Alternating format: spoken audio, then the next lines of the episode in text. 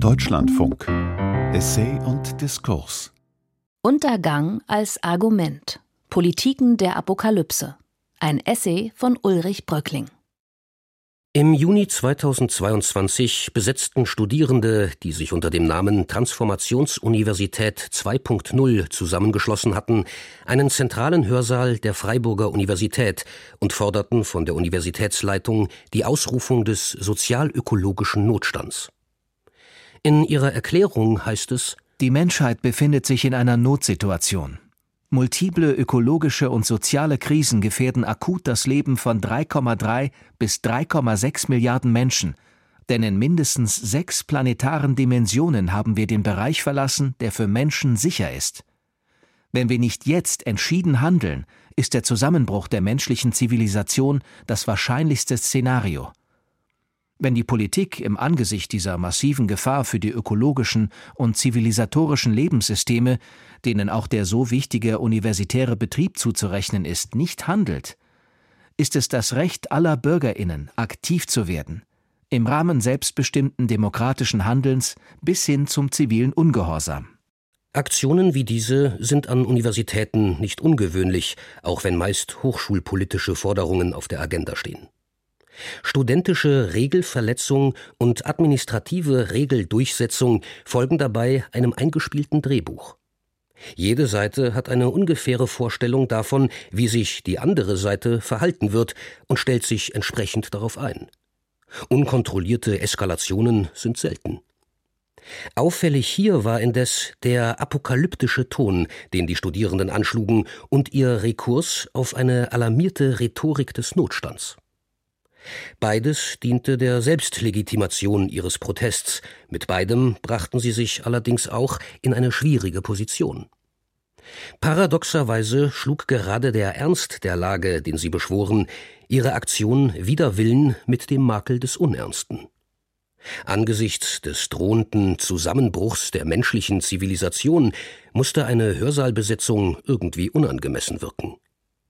Krankte die Erklärung an der Diskrepanz zwischen dramatischer Diagnose und routiniertem Protestritual, so gab sich die Universitätsleitung betont antiapokalyptisch. Mehr als der Abwehr des Klimakollaps galt ihre Sorge einem störungsfreien Studienbetrieb.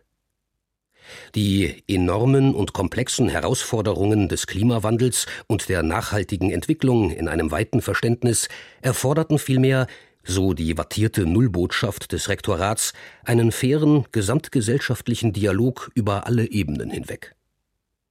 Wer so abgefertigt wird, hat jedenfalls allen Grund, an der Don't Look Up Borniertheit universitärer Leitungsgremien zu verzweifeln. Auf ganz andere Weise bemühte im Juli 2022, zwei Wochen nach der Freiburger Hörsaalbesetzung, der frühere russische Präsident und aktuelle Vizevorsitzende des russischen Sicherheitsrates, Dmitri Medvedev, die Apokalypse als Argument. Via Telegram warnte er die USA, es sei töricht, sich mit einer Atommacht anzulegen. Die Idee, ein Land mit einem der größten Nuklearpotenziale zu bestrafen, ist absurd. Das stellt potenziell eine Gefahr für die Existenz der Menschheit dar. Ähnliche Äußerungen von Wladimir Putin und anderen russischen Politikern waren dem vorausgegangen, weitere sollten folgen. Die militärische Unterstützung der Ukraine durch die USA und andere westliche Staaten, so musste man diese Drohungen verstehen, könne Russland jederzeit veranlassen, seine Atomwaffen einzusetzen, was einen nuklearen Schlagabtausch mit den USA wahrscheinlich machen und damit die Gefahr der Totalvernichtung menschlichen Lebens heraufbeschwören würde. Moralisch gesehen könnte der Kontrast zwischen dem zynischen Abschreckungskalkül der russischen Machthaber und den eindringlichen Warnungen der Klimaaktivisten und Aktivistinnen kaum größer sein. Während die einen unverhohlen damit drohen, die Apokalypse auszulösen, um ihre Kriegsziele zu erreichen, versuchen die anderen durch aufsehenerregende Aktionen öffentlichen Druck aufzubauen, um die ökologischen Katastrophenszenarien kraft tätiger Intervention praktisch zu widerlegen. Erpressung qua Eskalationsdominanz steht gegen eine Vorhersage, die sich selbst widerlegen will. In einem Punkt treffen sich jedoch die gegensätzlichen Indienstnahmen apokalyptischer Motive. Anders als die heils- bzw. unheilsgeschichtlichen Offenbarungen vergangener Epochen erscheinen die in der Gegenwart aufgerufenen Untergänge nicht länger als göttliches Gericht oder als Naturkatastrophe, sondern sind menschengemacht. Zwar beriefen sich auch die religiösen Apokalypsen auf menschliche Verfehlungen, doch überließen sie es Gott oder den Göttern, die verderbte Welt zu richten. Heute dagegen ist das Ende der Zeit in den Bereich des technisch Verfügbaren gerückt. Ein Befund, der absolute Kontrolle und totalen Kontrollverlust ineinanderfallen lässt. Das hat weitreichende Konsequenzen. Weil wir die Apokalypse vorsätzlich oder als nicht beabsichtigte Folge kollektiver Handlungsverkettungen selbst herbeiführen können, wird sie zum Fluchtpunkt widerstreitender politischer Direktiven. Selbstverständlich zeigten auch religiös überwölbte Untergangserwartungen gravierende politische Effekte, wie die Geschichte chiliastischer, also heilsgeschichtlicher Bewegungen belegt. Doch erst die Realisierbarkeit menschengemachter Weltvernichtung hat entstehen lassen, was der Literaturwissenschaftler Klaus Fondung kopierte Apokalypse genannt hat. Eine Eschatologie, also eine Vorstellung vom Ende der Zeit, ohne Aussicht auf Erlösung, ohne rettenden Übergang zu einem neuen messianischen Zeitalter. Für die Menschen, wenn auch nicht unbedingt für andere Lebensformen, ist das antizipierte Ende schlicht Abbruch und Vernichtung. Wenn kein Messias kommen wird, bleibt nur das Zeitenende hinauszuschieben. Politik wird zur Kunst des Aufhaltens und damit strukturell konservativ. Wenn der Klimakollaps nicht mehr abwendbar ist, gilt es, ihn zumindest hinauszuschieben. Die an diese rein innerweltliche und zugleich verfristete Zeitvorstellungen anschließenden Rationalitäten, Affektdynamiken, Sozialtechnologien und Subjektivierungsweisen bringen das hervor, was im Folgenden als apokalyptische Gouvernementalität, also als Regierungstechniken im Zeichen des Untergangs beschrieben werden soll. Der Begriff des Regierens erscheint hier in dreifacher Bedeutung. Erstens geht es darum, die Apokalypse zu regieren. Zweitens darum, durch die Beschwörung der Apokalypse zu regieren. Und drittens geht es um ein Regieren gegen die Apokalypse. Auf den ersten Blick mag es befremden, ausgerechnet endzeitliche Denk-, Fühl- und Handlungsmuster in jenem weiten Sinne als Formen der Fremd- und Selbstführung zu beschreiben, die Michel Foucault mit dem Begriff des Regierens verbunden hat. Erzählen Untergangsgeschichten nicht gerade von fundamentalen Krisen oder gar vom Ende der Regierungskünste? Zweifellos konfrontieren Apokalypse-Erwartungen die regierende Vernunft mit den Grenzen der Regierbarkeit. Doch zugleich lässt sich auch die reale Gefahr kollektiver Selbstauslöschung nicht ignorieren. Dass die Anstrengungen, den Untergang aufzuhalten, an Grenzen stoßen, ins Leere laufen, Kontrollillusionen produzieren und schon deshalb niemals ans Ziel kommen, weil sie bestenfalls die Frist verlängern können, das macht sie nicht hinfällig, sondern erzwingt immer neue Anläufe. Eine Herkunftsgeschichte dieser apokalyptischen Regierungskünste hat ihren Ausgang zu nehmen vom Ereignis der beiden Atombombenabwürfe auf Hiroshima und Nagasaki. Seit dem 6. August 1945 ist Karl von Clausewitz idealtypisches Konstrukt des absoluten Krieges, eines zu einem einzigen Schlag ohne Dauer zusammengezogenen, totalen Entladens der Destruktionskräfte, nicht länger kriegsphilosophische Abstraktion, sondern ein technisch realisierbares Projekt. Ein Minimum an Personal reicht aus, um ein Maximum an Zerstörung zu erzeugen und ganze Bevölkerungen, wenn nicht die menschliche Gattung insgesamt, auszulöschen. Das Imaginäre des Atomzeitalters verdichtet sich im Bild des Präsidenten oder verrückten Wissenschaftlers, der den roten Knopf betätigt und damit den nuklearen Vernichtungsschlag auslöst. Und selbst dieser letzte Feldherr und Soldat in einer Person verschwindet noch im Szenario eines durch Computerfehler oder andere Pannen ausgelösten Atomkriegs wider Willen. Dieses Schreckbild beunruhigte die militärischen Planungsstäbe in der Ära des Kalten Krieges hochgradig und wurde zu einem entscheidenden Antrieb fortlaufender Nachrüstung der Vernichtungsarsenale. Stanley Kubrick hat es 1964 in seiner Satire Doktor Seltsam oder Wie ich lernte, die Bombe zu lieben filmisch umgesetzt. Selbst wenn sich alles dagegen sträubt, dem System nuklearer Abschreckung auch nur einen Funken Vernunft zuzugestehen, lag ihm zweifellos eine ausgefeilte Wissensordnung und eigenständige politische Ratio zugrunde. In den Denkfabriken des Kalten Krieges entwarfen Spin-Doktoren wie Hermann Kahn spieltheoretische Modelle der Eskalation, die dann in strategische Planungen und Rüstungsprogramme übersetzt wurden. Abschreckung verlangt Kriegsführungsfähigkeit. Wirksam ist sie nur, wenn jede Seite die andere davon überzeugen kann, dass sie in der Lage und gewillt ist, jenen Krieg zu führen, den sie durch Abschreckung verhindern will. Seit Atomwaffen existieren, so das Kalkül, kann nur die Drohung mit dem Untergang sein Eintreten aufhalten.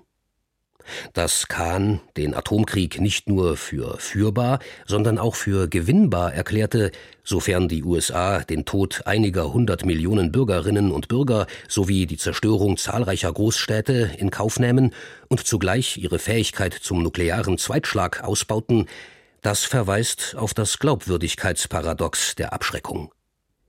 Die Drohung war nur dann plausibel, wenn, zumindest auf der eigenen Seite, nicht alles menschliche Leben ausgelöscht werden würde. Wie die heilsgeschichtlichen Apokalypsen der Religionen konnte auch das nukleare Gleichgewicht des Schreckens nicht auf die Imagination verzichten, dass zumindest einige gerettet werden.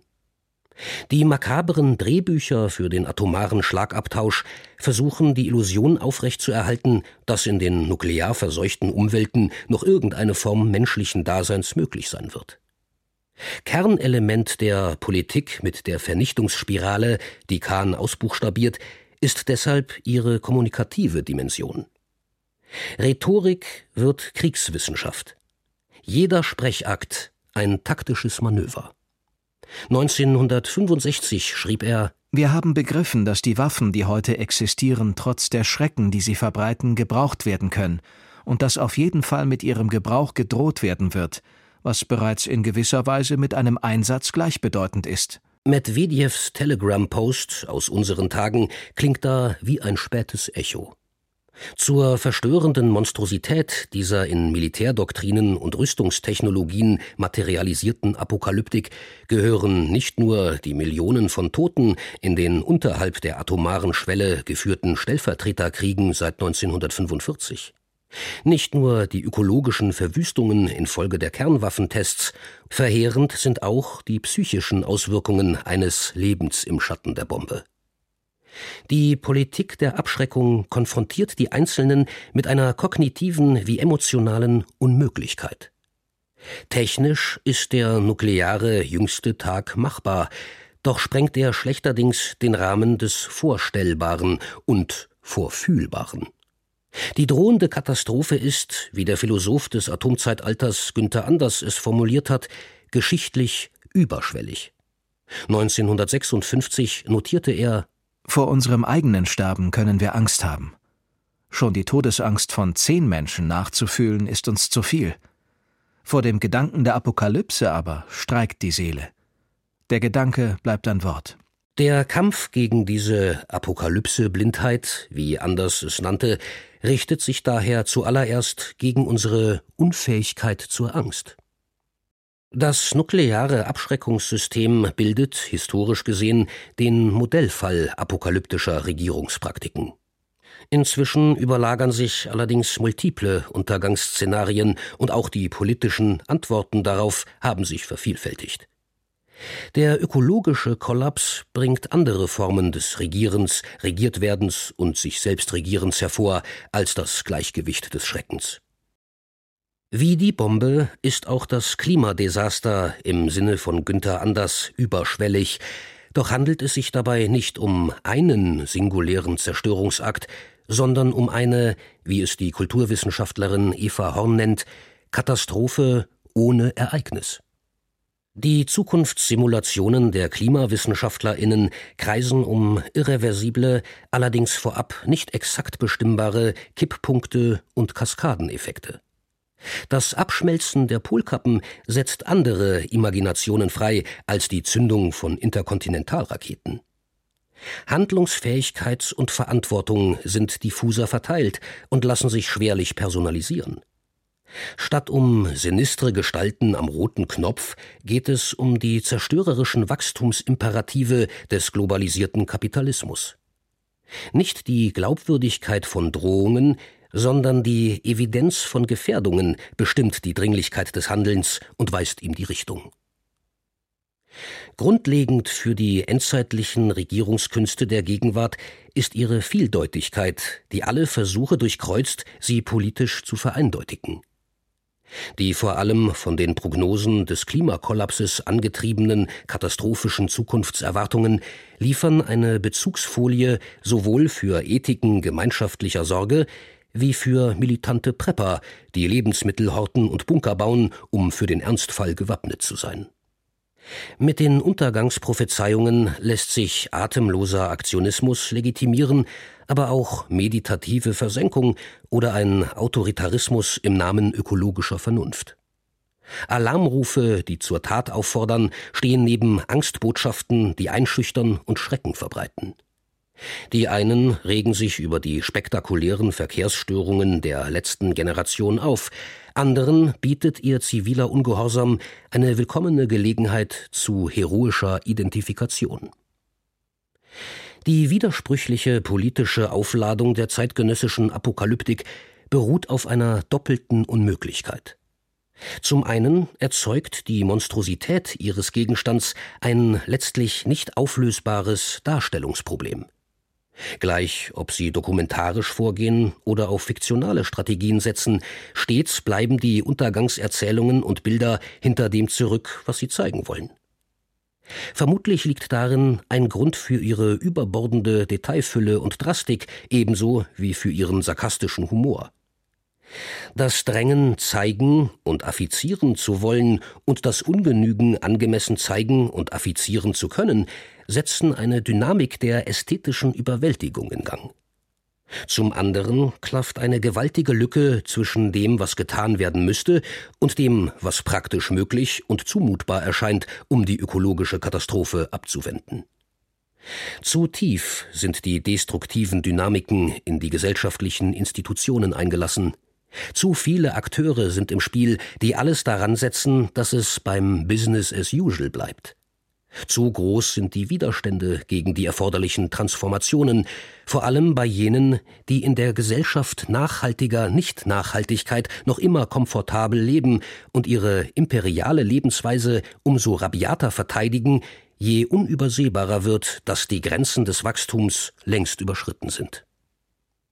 Paradoxerweise ist es gerade dieses zweifache Ungenügen, das der Vorstellungskraft und das der Handlungsmacht, welches die apokalyptische Gestimmtheit zugleich antreibt und so verstörend macht. Wir kommen von ihr nicht los, und wir können sie nicht ertragen.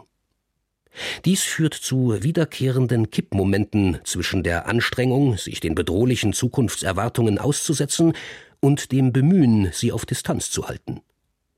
Das Zeitenende erscheint, ähnlich dem Heiligen, als etwas, das uns gleichermaßen ehrfürchtig erschauern lässt, wie es uns fasziniert. Dass die Schreckensgeschichten und Bilder uns anziehen, liegt nicht zuletzt an der ihnen unterstellten Kraft, das Unheil zu bannen. Die Darstellung des Untergangs dient als Abwehrzauber gegen eben diesen. Die Apokalypse ist ja nicht schon das Katastrophenereignis selbst, sondern eine bestimmte Weise, es vorwegzunehmen. Nicht das Ende der Welt, sondern die Enthüllung, so die wörtliche Übersetzung des altgriechischen Apokalypsis, dass das Ende der Welt, zumindest der Welt, wie wir sie kennen, bevorsteht. Solange wir davon erzählen können, hat es noch nicht stattgefunden. Im Modus des Futur 2 verhandeln die Endzeitgeschichten Probleme und Konfliktlinien, Gesellschaftsbilder und Selbstentwürfe, Normen und Wertvorstellungen, Ängste und Hoffnungen jenes Heute, welches der Katastrophe vorausgeht und deren Vorstellung formt. Der letzte Mensch, von dem sie berichten, ist immer eine oder einer von uns.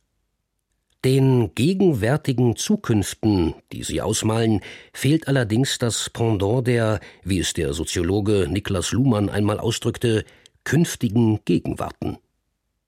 Die kopierte Apokalypse kennt kein danach.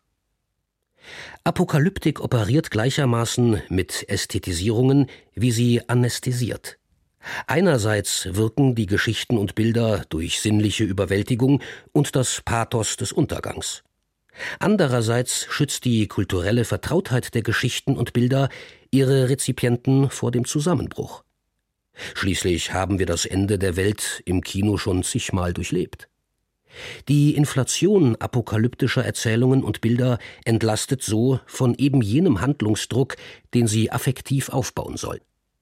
Die fortwährende Antizipation des Schreckens trainiert den Fatalismus seiner Unausweichlichkeit.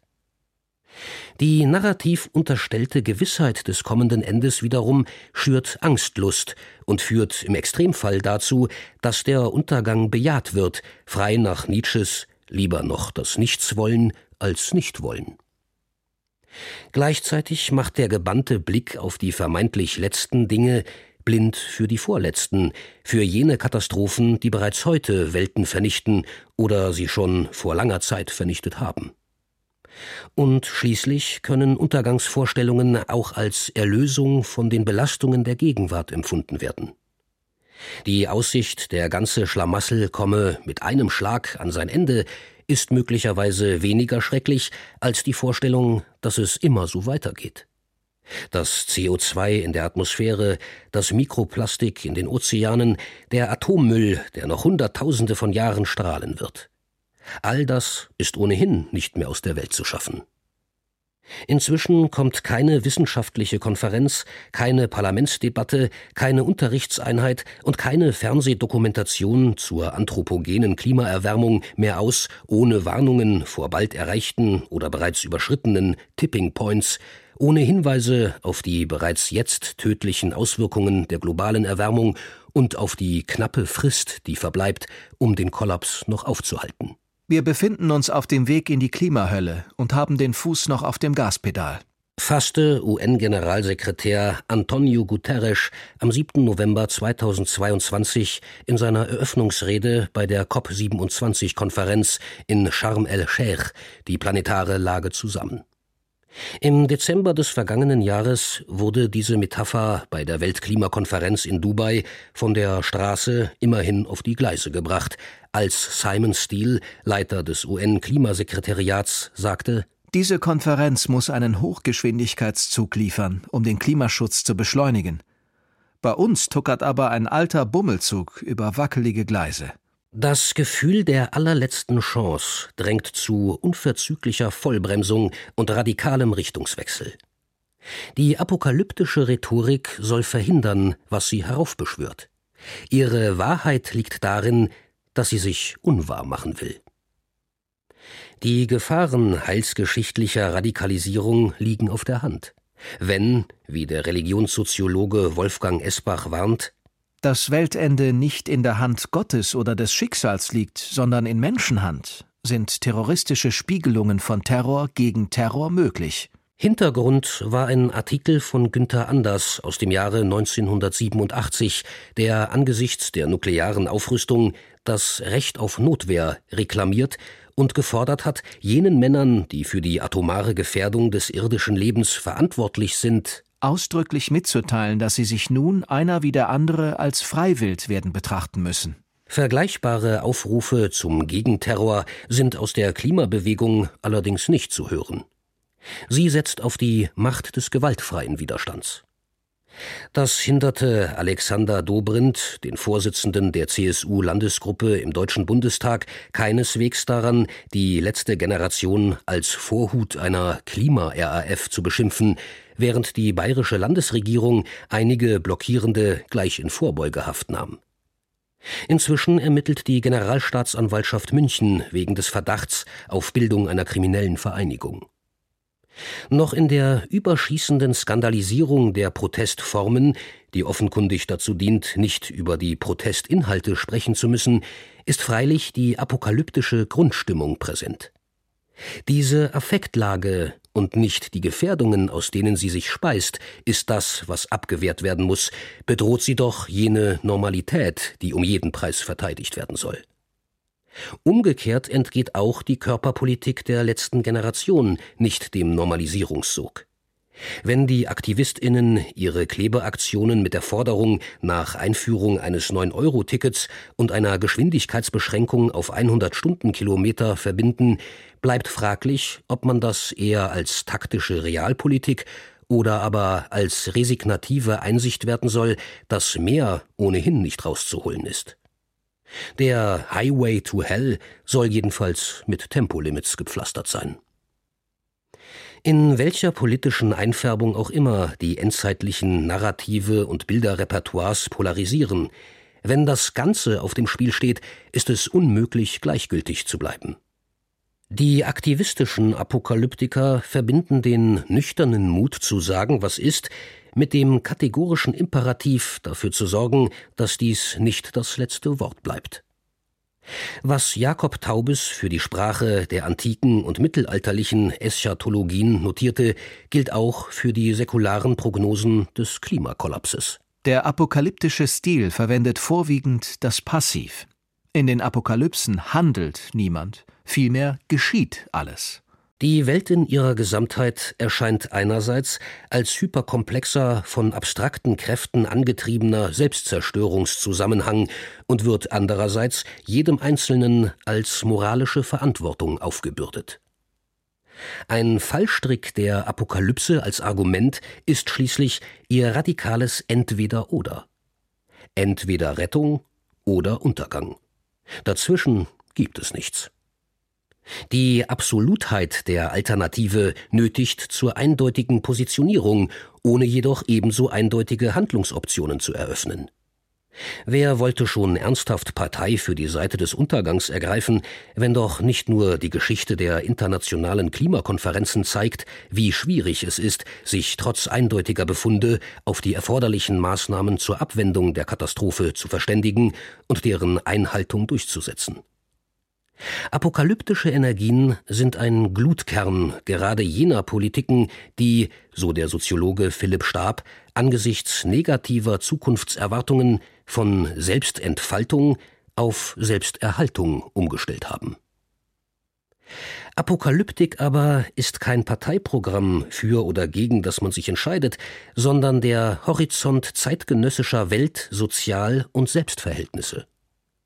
Die Evidenz der endzeitlichen Gegenwartsdeutungen lässt sich schwerlich bestreiten, auch wenn einiges darauf hindeutet, dass nicht die vollständige Selbstausrottung der Menschheit bevorsteht, sondern territoriale Apokalypsen drohen. Inseln und Küstenregionen, die vom ansteigenden Meeresspiegel überflutet werden, Klimazonen, in denen Temperaturen herrschen, die sie für Menschen unbewohnbar machen, durch Abholzung und Erosion verwüstete Landschaften, nuklear verseuchte Gebiete. Die Untergänge könnten länger dauern und schmerzhafter sein als das Drama, das man gemeinhin mit Apokalypse assoziiert. Dass die letzte Generation womöglich nicht die letzte sein wird, ist nicht unbedingt ein beruhigender Gedanke. Vielleicht liegt die Gefahr apokalyptischer Erzählungen und Bilder gar nicht so sehr darin, dass sie Verzweiflung nähren, autoritäres Durchregieren bis hin zum Terror gegen den Terror legitimieren oder einen zynischen Lust am Untergang in die Hände spielen, sondern dass sie sich die Sache zu leicht machen. Vielleicht erfordern die gegenwärtigen wie die kommenden Katastrophen statt apokalyptischer Finalisierungen ein Ethos der Sorge, das sich noch den Trost versagt, den Untergang als Ende zu denken. Untergang als Argument. Politiken der Apokalypse von Ulrich Bröckling. Dieser Essay ist eine leicht überarbeitete und gekürzte Version des Artikels Untergang als Argument Politiken der Apokalypse, erschienen im September 2023 auf dem sozialwissenschaftlichen Internetportal Soziopolis. Es sprachen Jean-Paul Beck und Heiko Obermöller. Technik Detlef Rick. Regie Anna Panknin. Redaktion Thorsten Janczek.